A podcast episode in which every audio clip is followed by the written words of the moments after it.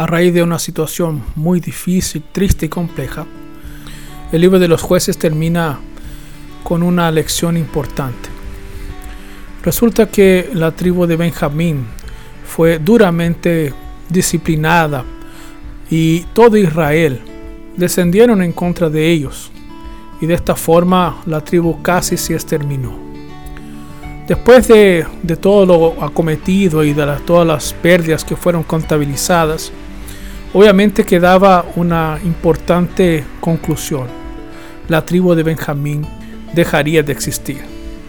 Eso porque ya no habían mujeres que pudieran ser esposas de aquellos hombres que habían quedado y no habían muerto con el pleito que tuvieron con las demás tribus.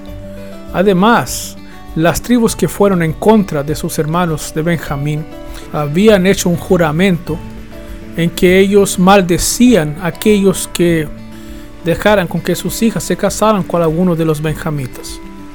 Naturalmente entonces había un exterminio natural de aquella tribu.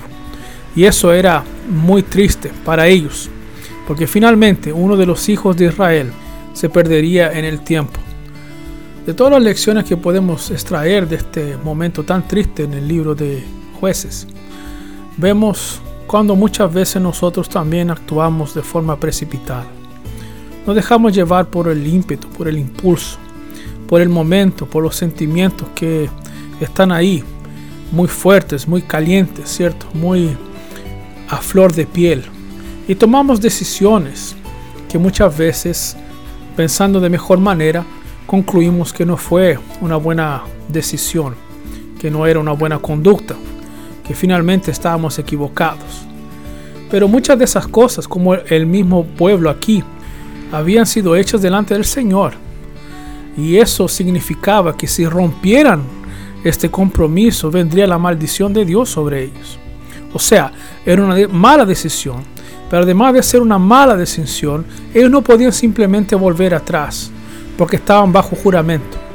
Ellos tenían que cumplir aquella palabra. Finalmente se proveyó una salida, ¿no? Hubo una tribu que finalmente no fue en contra de Benjamín y por lo tanto ellos no estaban comprometidos con aquel juramento ante el Señor. De esa forma ellos pudieron entregar sus hijas y hubo matrimonios y la tribu de Benjamín siguió su existencia. Pero la lección queda para nosotros, ¿no? Muchas veces, por el ímpetu, tomamos malas decisiones.